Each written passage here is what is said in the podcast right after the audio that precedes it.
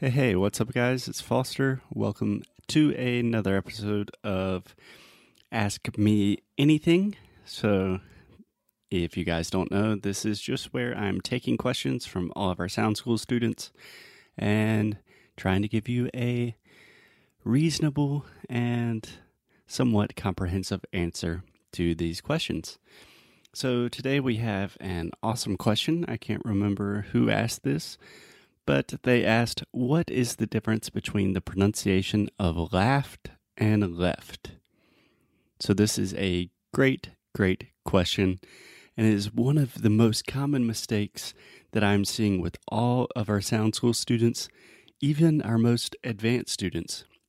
So, it actually really surprised me at first that this was a mistake because honestly, I did not think these were very difficult sounds.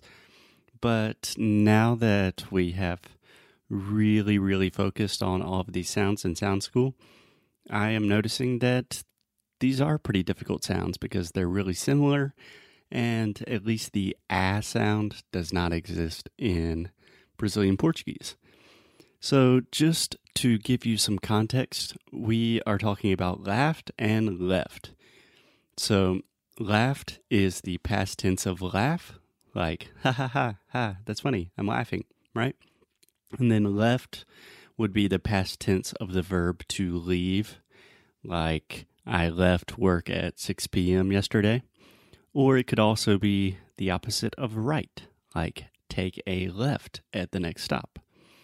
So these are what we call minimal pairs which means these are two words that are exactly the same except for one sound and in this case, it is just the vowel sound. Those are the only that's the only difference between these two sounds. And this is great news for us because it really helps us identify the sound that we are having difficulties with and understand the differences between the two words.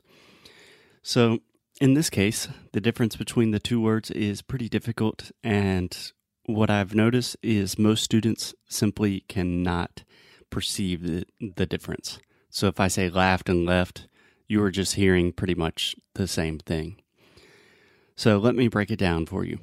We have two sounds in English that are very similar, but for English speakers, they will sound noticeably different.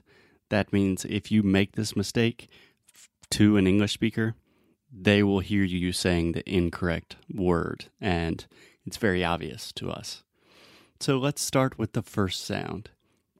This is the ah sound, and it is a very open sound, which means our tongue position is low and our mouth is very open.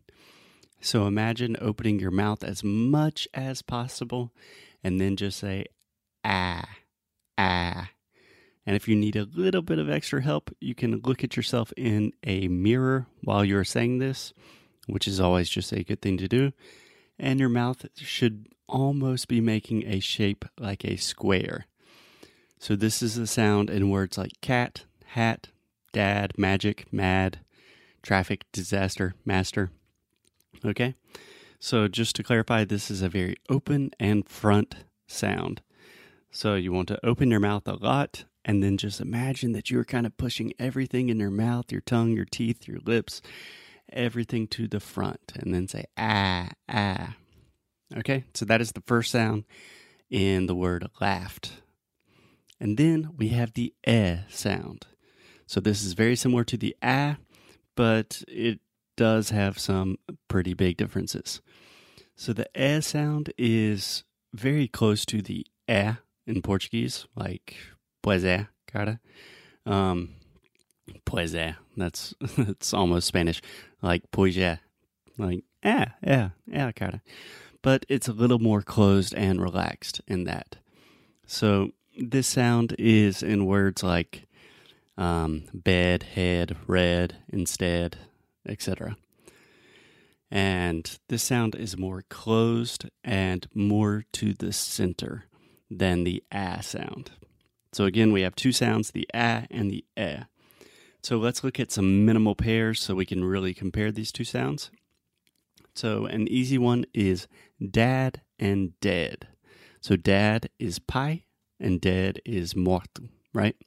So you can see in this example that it's really important to understand the difference because you don't want to talk about your dad and you're actually saying he is dead or something like that. So when you say dad, pai, you are really, really opening your mouth and saying dad, dad.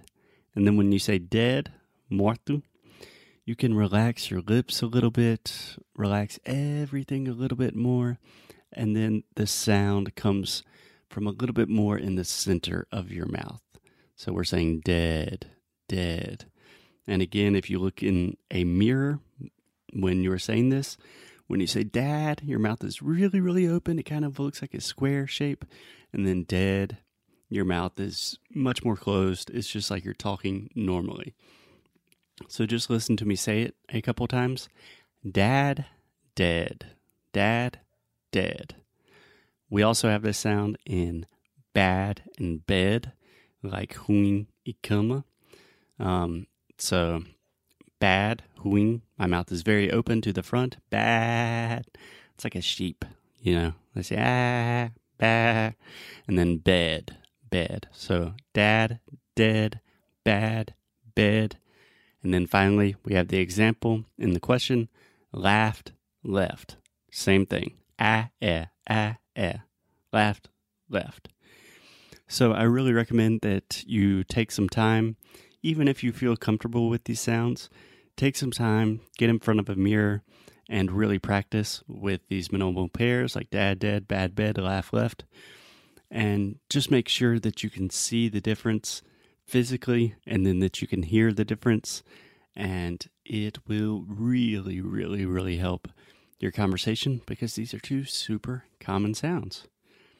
Okay, so I think that's it. I hope that helps answer your question. And uh, yeah, I think that's all I got for today. I will see you guys in the next Ask Me Anything question. Thanks a lot. Bye bye.